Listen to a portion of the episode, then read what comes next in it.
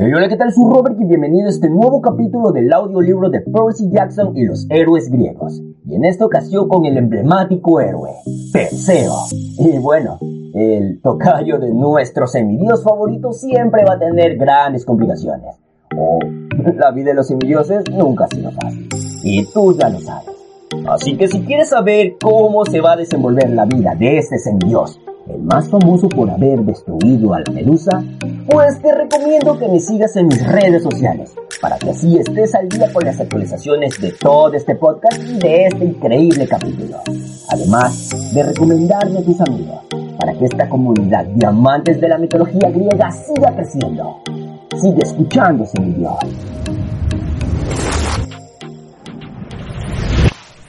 ¿Y cómo empezar por este tío?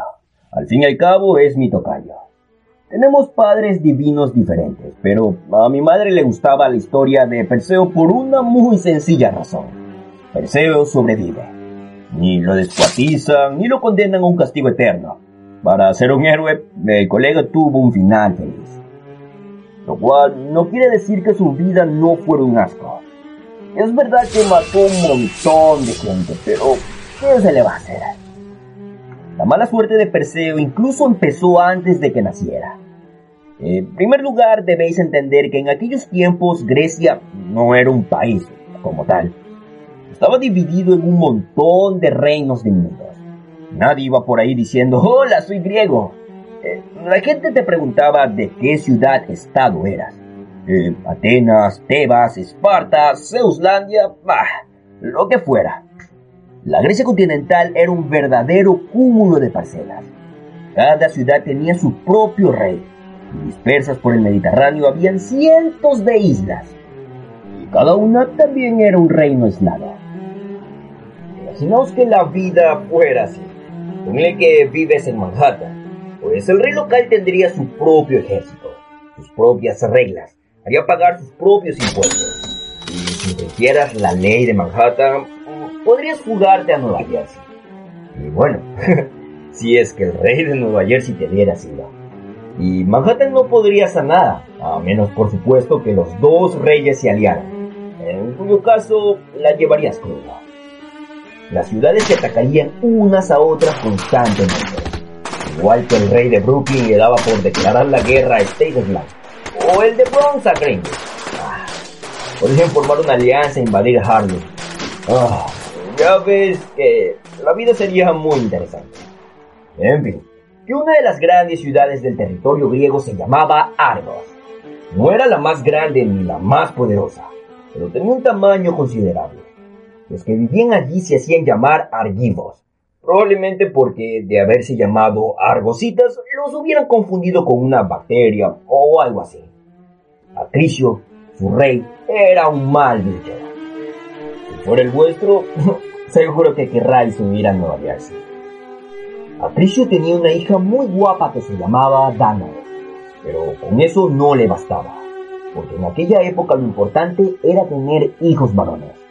Y ya sabes, para el primogénito llevar el apellido familiar, heredarse el reino a la muerte del rey y bla bla bla. ¿Que por qué no podía una chica heredar el reino? Pues, mm, ni idea. Es una idiotez, pero así eran las cosas entonces. Total que Acricio no paraba de gritarle a su mujer. ¡Ten hijos varones! ¡Yo quiero varones! Pero no le sirvió de nada. Entonces, cuando su mujer murió, seguro que del estrés, el rey empezó a ponerse nervioso de verdad. Si se moría sin haber tenido hijos varones, su hermano gemelo, Preto, heredaría el reino. Y los dos hermanos se odiaban. Desesperado Acricio acudió al oráculo de Delfos para que le dijera la buena aventura. Ah, ya lo he mencionado varias veces, pero esta vez voy a hacer más hincapié. A ver, eso de ir al oráculo no es lo que se dice una muy buena idea. Primero hay que hacer un largo viaje hasta la ciudad de Delfos. Luego hay que ir hasta una cueva muy, muy oscura que está en las afueras. Y una vez allí te recibe una señora cubierta con un velo que se la pasa todo el santo día sentada con un taburete con tres patas.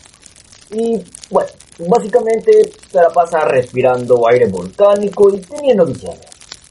Luego hay que dejar una ofrenda muy cara a los sacerdotes que gobiernan la puerta.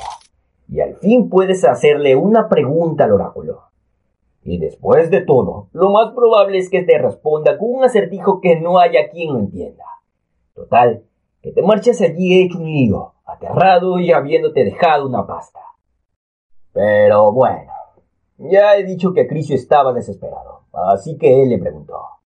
Oh, oráculo, pero, ah, ¿esto qué es? Yo no puedo tener hijos varones. ¿Quién se supone que va a ocupar el trono y a conservar el apellido de la familia? Es muy sencillo, respondió el oráculo, que esta vez pareció contestar sin acertijo. Nunca tendrás hijos varones, pero tu hija Danae sí tendrá un hijo. Y ese hijo te matará y te sucederá en el trono. Gracias por ofrenda y que pases un buen día. Espantado y furioso, Acrisio volvió a su casa. Cuando llegó a su palacio, Danae fue a verlo. Padre, ¿qué te ocurre? ¿Qué ha dicho el oráculo? Acrisio se quedó mirando a su hermosa hija de largo pelo oscuro y preciosos ojos castaños. Muchos hombres habían pedido su mano, y ahora Crisio solo podía pensar en la profecía. Nunca permitiría que se casara. No debía tener descendencia. Danae ya no era su hija, era su sentencia de muerte. El oráculo ha dicho que tú eres el problema, le espetó. Tú me traicionarás. Tú harás que me asesinen. ¿Y? Danae retrocedió horrorizada. ¡Eso nunca, padre! ¡Guardias! gritó a. ¡Llevaos esta vil criatura! Danae no entendía qué había hecho. Siempre procuraba ser amable y considerada. Quería a su padre, aunque daba miedo y siempre estaba enfadado. Le gustaba cazar campesinos por los bosques con una lanza y una jauría de perros rabiosos. La joven siempre ofreció los sacrificios apropiados a los dioses. Rezaba sus oraciones, se comía la verdura y hacía todos los deberes. ¿Por qué de pronto su padre estaba convencido de que era una traidora? No tuvo ninguna respuesta. Los guardias se la llevaron y la encerraron en la mazmorra de máxima seguridad del rey. Una habitación del tamaño de un armario con un retrete, una losa a modo de cama y unas paredes de bronce de 30 centímetros de grosor. Una claraboya en el pecho bloqueada por unos barrotes gruesos dejaba entrar el aire y un poco de luz, pero cuando hacía calor, la celda de bronce se calentaba como una olla al fuego. La puerta de tres cerraduras no tenía ventana, solo una ranura en la parte inferior, por donde le pasaban las bandejas con la comida. El rey Acrisio poseía la única llave que abría la mazmorra, porque no se fiaba en los guardias. Todos los días le daban a la prisionera dos galletas saladas y un vaso de agua. Nada de salir al patio, nada de visitas, nada de internet, nada. A lo mejor os estáis preguntando, ¿por qué, si a Crisio le preocupaba tanto que Danae tuviera hijos, no la mataba y ya está? Ah, pues verán mis mal pensados amigos. Eso de que matar a la familia, la verdad los dioses sí lo tomaban muy, muy en serio. Y tiene su gracia, puesto que en realidad fueron los dioses quienes empezaron a, ya sabes, cometer asesinatos entre parientes. Eh, en fin, que si matabas a tu propia hija, Hades se encargaría de que recibieras un castigo especial en el inframundo. Las furias irían a por ti. Las moiras cortarían el hilo de tu vida. Un karma espantoso te amargaría hasta el último día. Ahora bien, si tu hija moría por un accidente en una celda de bronce bajo tierra, bueno, eso ya no era exactamente un asesinato, era más bien un, uy, mira lo que ha pasado. Danae languideció durante meses en la mazmorra. Y como no había mucho que hacer, aparte de esculpir muñecos de pasta con las galletas y el agua, pues se la pasaba casi todo el día rezando y pidiendo ayuda a los dioses. A lo mejor consiguió que le hicieran caso porque era muy simpática y porque siempre había hecho ofrendas en los templos. O, bueno, realmente era porque era muy simpática. El caso es que un buen día Zeus, el señor del cielo, oyó a Danae pronunciar su nombre. Los dioses son así. En cuanto dice su nombre se animan enseguida. Seguro que se pasan las horas muertas buscándose en Google. Total, que Zeus miró desde los cielos en su super intensa visión de rayos X y vio la hermosa princesa encerrada en una celda de bronce, lamentándose de su cruel destino. No, no, qué horror, se dijo Zeus. ¿Qué clase de padre encierra a su hija para que no pueda enamorarse ni tener hijos? En realidad eso es justo lo que quería Zeus, pero bueno. Y además, está como un tren, murmuró. Creo que voy a hacer una disciplina. Zeus siempre hacía cosas así. Se enamoraba en plan flechazo de alguna chica mortal. Caía sobre ella como una especie de bomba atómica romántica, trastocaba toda su existencia y luego se volvía al monte dejándola como un niño a la que ella sola tenía que criar. Pero en fin, seguro que sus intenciones eran buenas. claro. El caso de Danae, Zeus solo tenía que apañarse para entrar en una celda de bronce de máxima seguridad. Pero era un dios. Claro, habilidades no le faltaban. Pero sencillamente reventar la puerta le daría un buen susto a la pobre chica. Además, tendría que matar a unos cuantos guardias y eso sería un problema. Provocar explosiones y dejar un rastro de cadáveres mutilados no era la mejor forma de crear un buen ambiente para una primera cita. De manera que pensó que sería algo más fácil transformarse en algo pequeño y colocarse por el respiradero. Así tendría toda la intimidad del mundo con la chica de sus sueños. Pero ¿en qué iba a convertirse? En hormiga le serviría. Eh, la cosa es que Zeus ya habría probado eso con otra chica pero quería causar una buena impresión. Y las hormigas no es que impresionen mucho. Así que decidió convertirse en algo del todo distinto. Una lluvia de oro. Y eso hizo. Se envolvió una turbulenta nube de purpurina de 24 quilates y bajó volando del monte Olimpo. Se metió por la claraboya y llenó la celda de una luz cálida y deslumbrante que dejó a Dana y sin aliento. No temas, dijo una voz desde el resplandor. Soy Zeus, el señor del cielo. Eres una muchacha muy guapa. ¿Quieres salir conmigo? Danae nunca había tenido novio, y mucho menos uno divino que pudiera transformarse en purpurina. Y al cabo de nada, como unos cinco o seis minutos, estaba locamente enamorada de él. Pasaron las semanas. Danae estaba tan callada en su celda que los guardias se aburrían como unas ostras. Hasta que un día, unos nueve meses después del incidente de la purpurina, uno de los carceleros estaba metiendo la bandeja de comida por la ranura de la puerta, como siempre lo hacía, y oyó un ruido muy raro. Un niño que lloraba.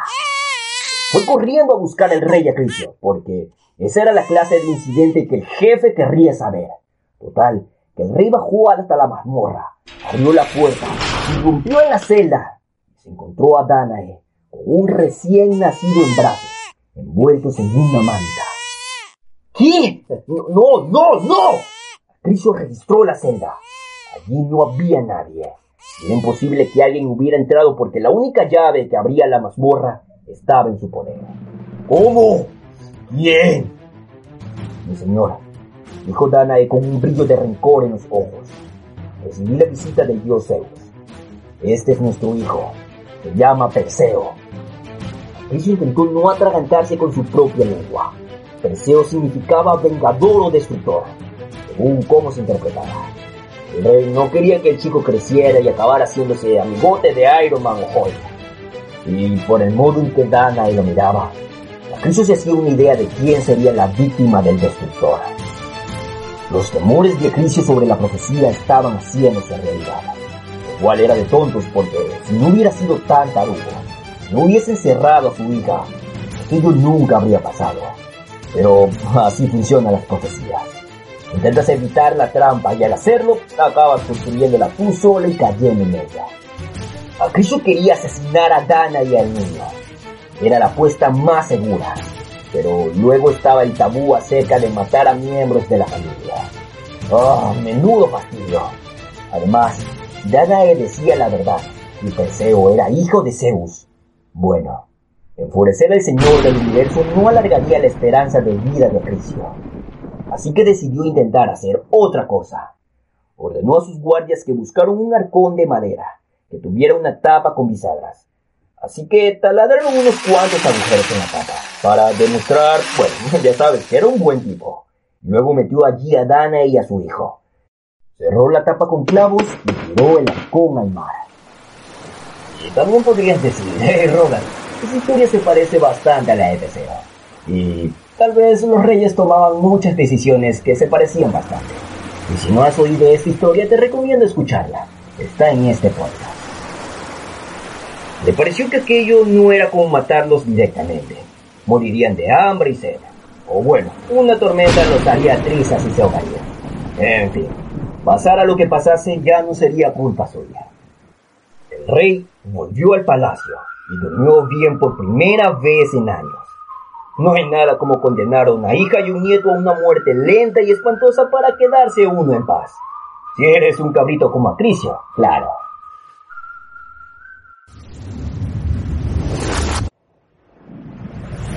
Y hasta aquí la primera parte del capítulo de Perseo Quiero un abrazo. Y si quieres saber la vida de Perseo, pues te recomiendo seguirme en mis redes sociales, para que sí estés al día con las actualizaciones de este capítulo y de todo este podcast. Como podrás haber visto, apenas Perseo acaba de empezar su vida. Y siendo un bebé ya empezó bastante mal. Imagina el resto. Así que no te olvides recomendarme también a tus amigos, para que esta comunidad de amantes de la mitología griega siga creciendo. Sigue escuchándose en Dios.